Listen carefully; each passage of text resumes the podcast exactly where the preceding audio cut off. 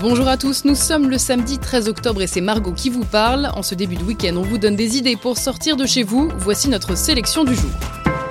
Si vous aviez raté la dernière marche sur le climat, c'est le moment de se rattraper. Nouvelle mobilisation aujourd'hui dans une soixantaine de villes en France. L'occasion pour nous de rappeler quels sont les gestes du quotidien qui peuvent changer la donne.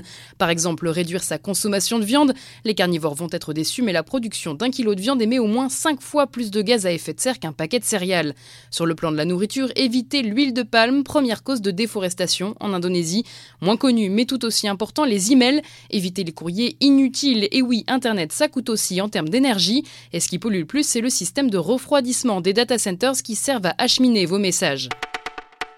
Vous ne comprenez plus rien dans les stations-service, c'est normal. Oubliez l'essence et le diesel, les carburants ont changé de nom. Le diesel s'appelle désormais B7 et le samplon 98, le E5. Si c'est dur à retenir, il y a toujours les symboles graphiques, un rond pour l'essence, un carré pour le diesel.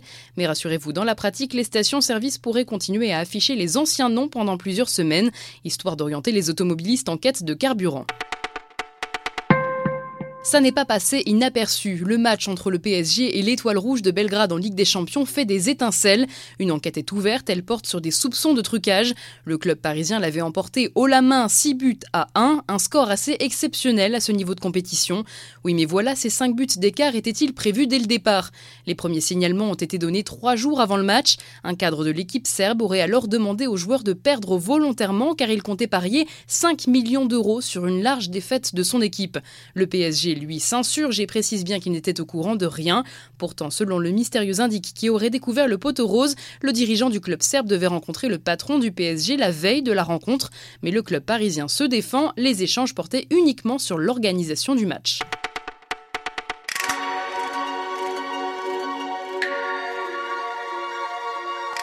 Avis aux Parisiens ou aux touristes de passage à la capitale, ne ratez pas les expos de la rentrée.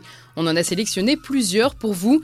Il y a par exemple l'exposition Miro, des peintures colorées et poétiques à admirer au Grand Palais et qui peuvent d'ailleurs plaire aux enfants comme aux adultes. Il y a aussi Caravage si vous voulez découvrir ou redécouvrir la peinture italienne de la fin du XVIe siècle. Ça se passe au musée Jacques Marandré. Et puis dernier exemple avec une expo sur le carnaval de Venise au Grand Palais toujours. Au programme de la peinture mais aussi des instruments de musique, des costumes d'époque et même des animaux exotiques naturalisés, ça vaut le détour. Vous écoutiez Le Parisien, c'est fini pour aujourd'hui. On se retrouve demain pour une toute nouvelle sélection.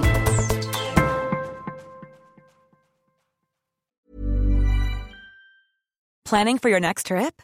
Elevate your travel style with Quince. Quince has all the jet setting essentials you'll want for your next getaway, like European linen, premium luggage options, buttery soft Italian leather bags, and so much more. and is all priced at 50 to 80% less than similar brands. Plus, Quince only works with factories that use safe and ethical manufacturing practices. Pack your bags with high-quality essentials you'll be wearing for vacations to come with Quince. Go to quince.com/pack for free shipping and 365-day returns.